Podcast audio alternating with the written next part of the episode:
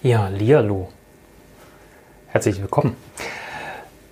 Ich freue mich, dass du wieder live dabei bist. Ich bin ja heute in Frankfurt. Ich bin unterwegs, das hatte ich ja angekündigt und sende mal hier heute aus meinem äh, Hotelzimmer. Und äh, ich bin nicht weit weg von der Europäischen Zentralbank für diejenigen, die das Video heute sehen und nicht den Podcast hören.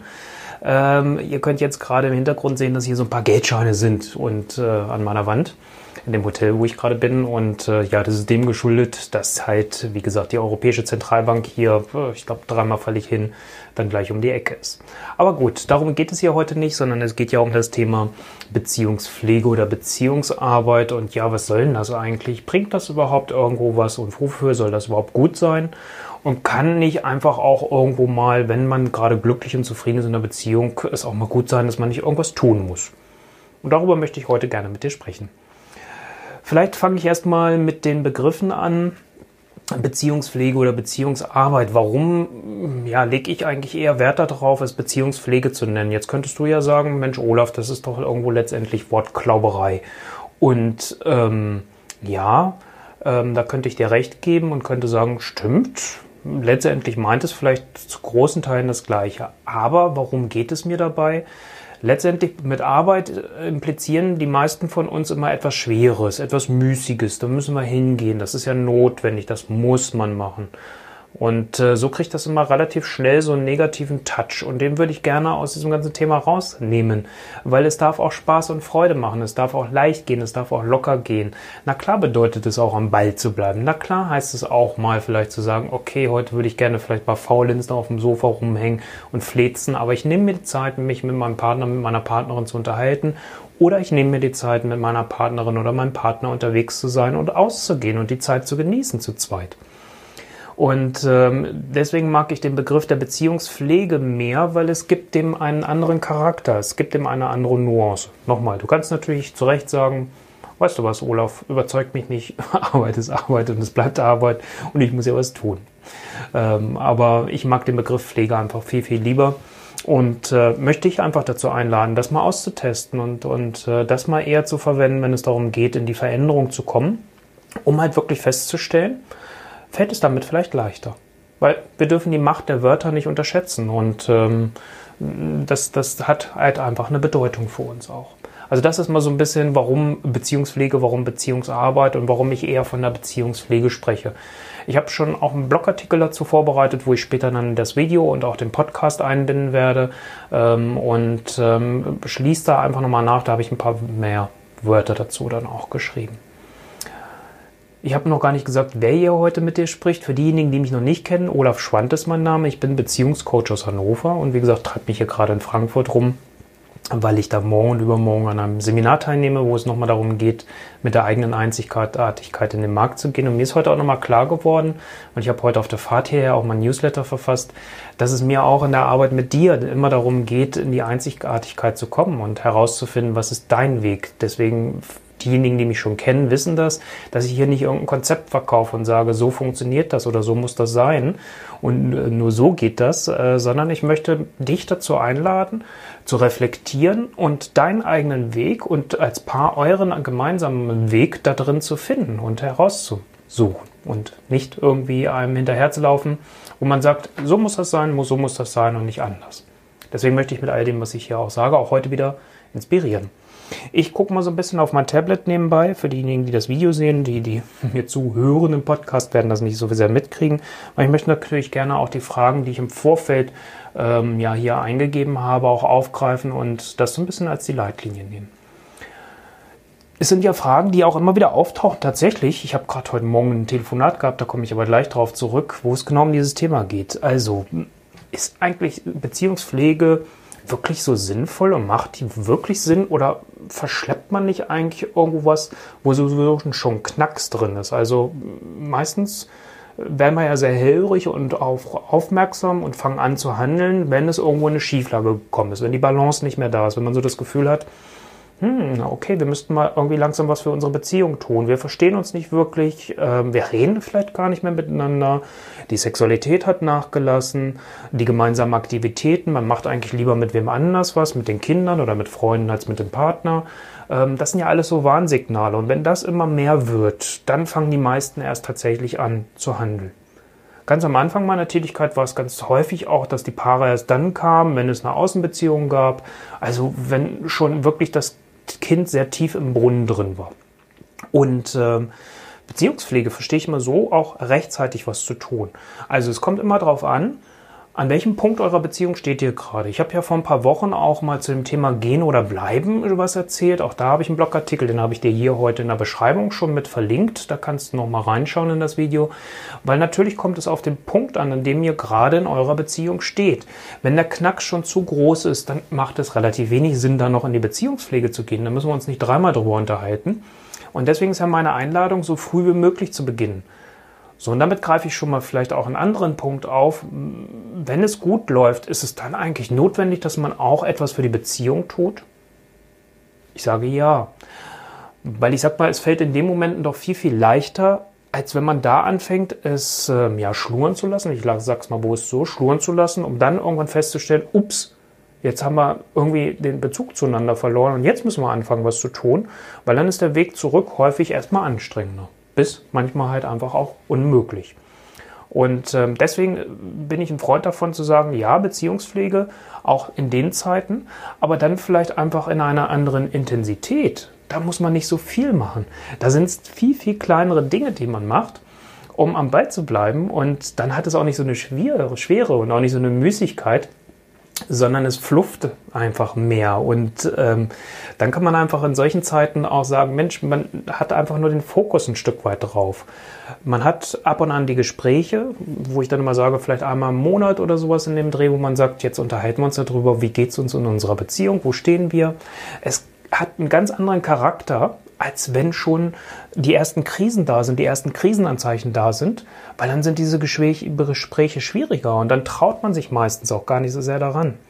Also das heißt, je früher du damit anfängst, also auch schon in den Zeiten, wo es ganz gut läuft, bitte nicht übertreiben, ne? Also jetzt nicht jeden Tag darüber sprechen, sag mal, geht's dir gut heute? Also das ist ja so wie diesen, diesen Klassiker, das kennst du vielleicht auch, ne? So beim Sex, was, was dann so häufig uns Männern dann nachgesagt wird, so die Frage nach dem Sex, und war ich gut? Also bitte, ähm, solche Dinge meine ich dabei nicht und auch nicht jeden Tag über die Beziehung sprechen und, und den anderen damit erdrücken. Aber eine gewisse Regelmäßigkeit zu haben.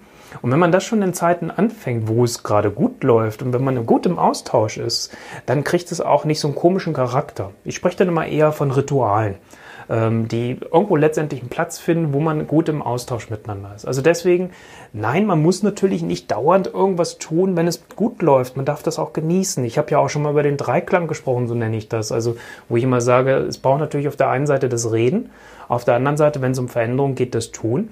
Und bitte aber auch nicht vergessen zu feiern, zu genießen, die Zeit miteinander, ja, äh, schön sich zu gestalten und nicht immer nur unter dem Motto, wir müssen was tun, weil dann habe ich eigentlich gesagt irgendwann ja auch keinen Bock mehr dazu. Also das heißt, da auch hinzukommen und zu sagen, das Feiern nicht zu vergessen und das Genießen, finde ich ganz wichtig. Und äh, deswegen, wenn es gerade gut läuft, dann braucht ihr viel weniger dafür. Ähm, aber trotzdem sage ich dann immer, seht zu, dass ihr da auch das als Ritual habt, trotzdem eine Regelmäßigkeit da drin zu haben. Auch regelmäßig euch bewusst zu werden, was möchte ich denn gerne noch mit dir erleben? Worauf habe ich denn Bock? Wo, wo, wollen wir gerne im Urlaub hin und was wollen wir gerne im Urlaub machen? Ähm, also da so ein Stück weit das, den, den Blick auch drauf zu haben, auf diese schönen, erfüllenden Dinge, die, die dir selbst einerseits gut tun innerhalb des Paares, die euch aber auch dann als Paar gut tun. Also das heißt, wenn ihr das auch wisst und da gut im Austausch miteinander seid, ähm, dann ist dieses Potenzial, was für mich eine Beziehung ja auch beinhaltet, nämlich miteinander sich weiterentwickeln zu können und entfalten zu können, dann lebt ihr dieses auch wirklich. Klingt so ein bisschen nach Verheißung. Man gut, dass ich heute hier nicht mein schwarzes Jäckchen habe. Sonst würde ich hier so pastoral wieder rüberkommen. Letztlich hat mal jemand gesagt, ähm, wir neigen so in unseren Berufen so ein Stück weit, wenn wir sowas machen, was ich hier heute gerade mache, auch so zu was Lehrerhaften. Darum geht's mir immer nicht. Also ich hoffe, das kommt immer so nicht rüber, aber so ein bisschen manchmal kann ich es leider auch nicht vermeiden. Also muss man das überhaupt machen, Beziehungspflege? Nein, natürlich nicht. Ähm, das ist auch ganz klar. Bloß auf der anderen Seite, wenn ihr es in einer gewissen Regelmäßigkeit macht, und nochmal, da reden wir vielleicht über einmal im Monat oder vielleicht reicht sogar einmal im Vierteljahr, aber euch da mal so Fixpunkte zu setzen, wo man sagt, da sind wir im Austausch miteinander, wie geht es gerade uns in unserer Beziehung? Und ähm, deswegen wirst du später auch sehen, dass ich dir dann im, im Blogartikel und auch in den Shownotes zum Podcast dann auch äh, mal den Artikel zu meinem Beziehungsupdate nochmal verlinkt habe, beziehungsweise zu dem Video, weil das finde ich wichtig, wenn man sowas regelmäßig macht. Und das muss nicht häufig sein. Es braucht nur eine Regelmäßigkeit.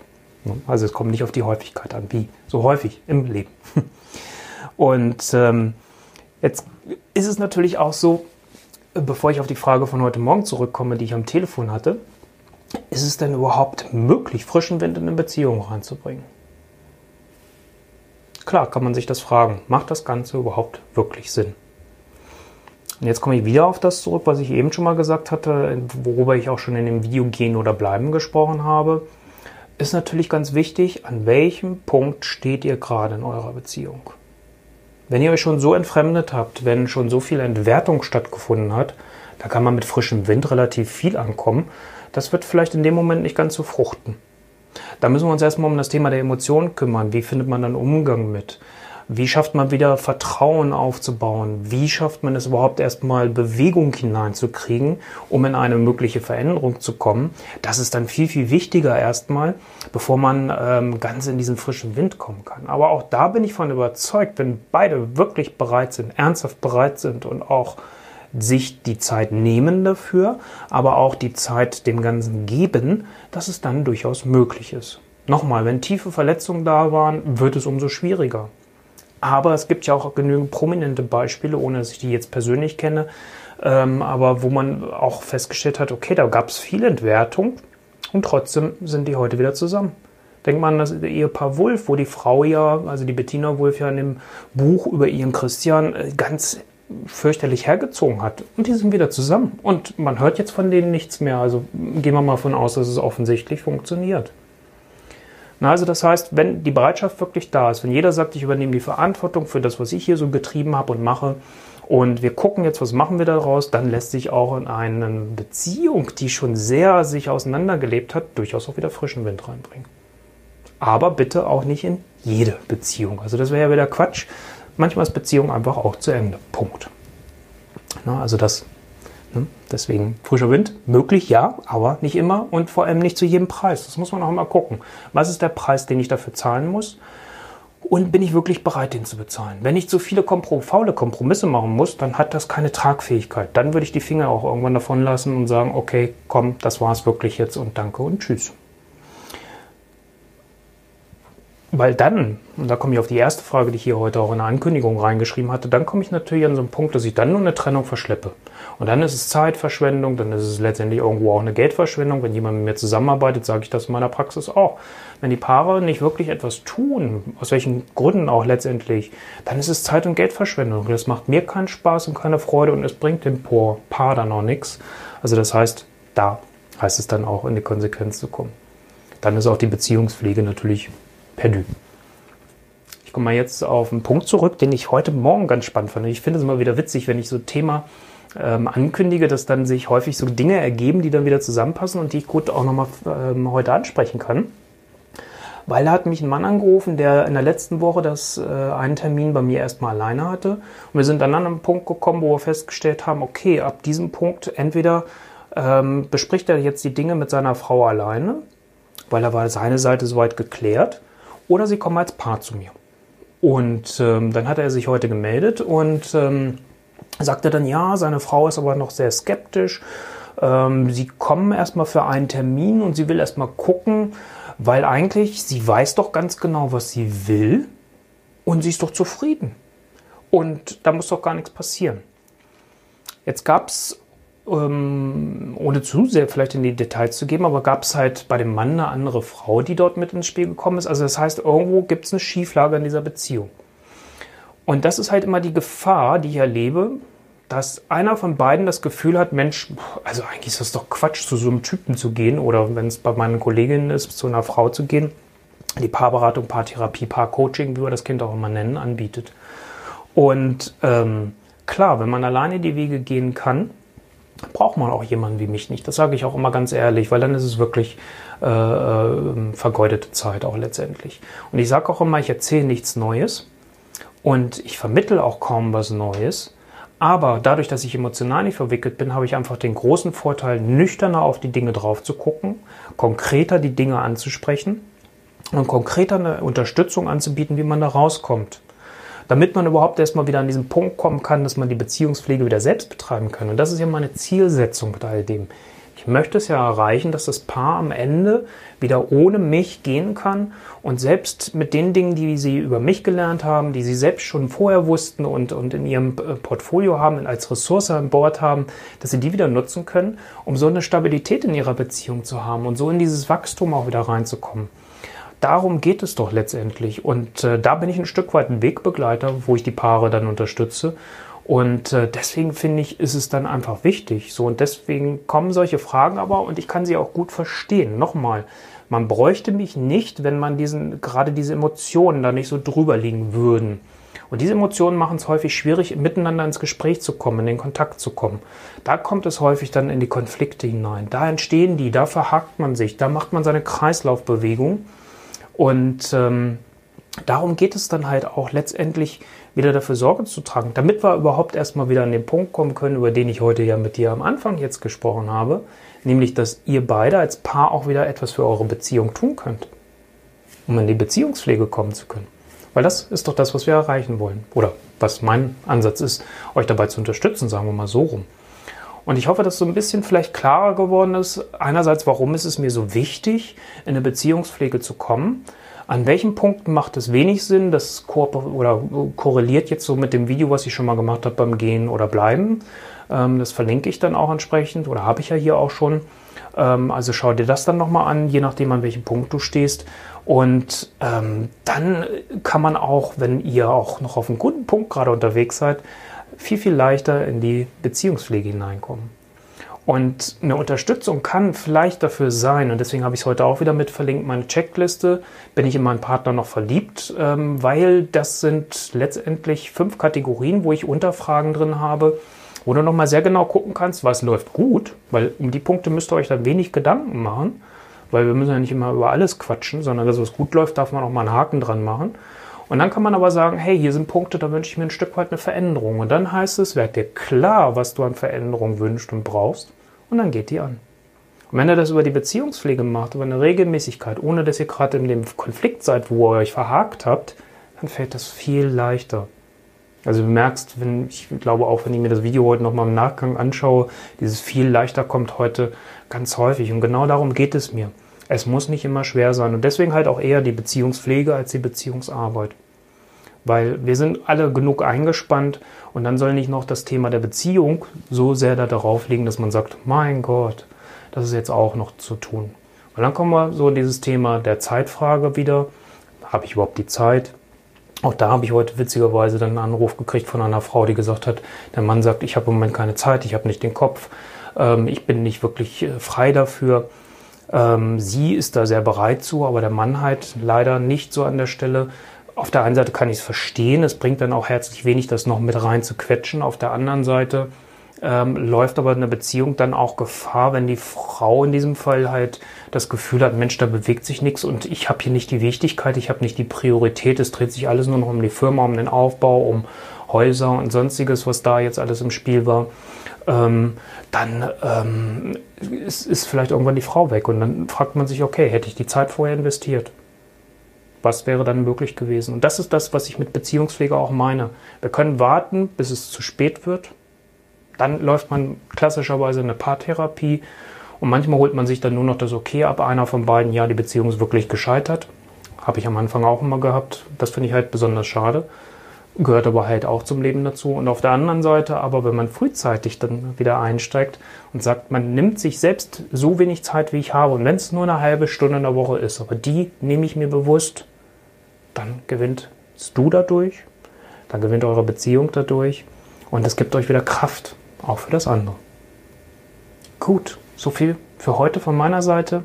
Wie immer gilt, wenn du Fragen hast, schreib sie gerne in den Kommentar bei dem Facebook Live Video, bei YouTube oder wenn du den Podcast hörst, dann schreib mir einfach eine persönliche Nachricht.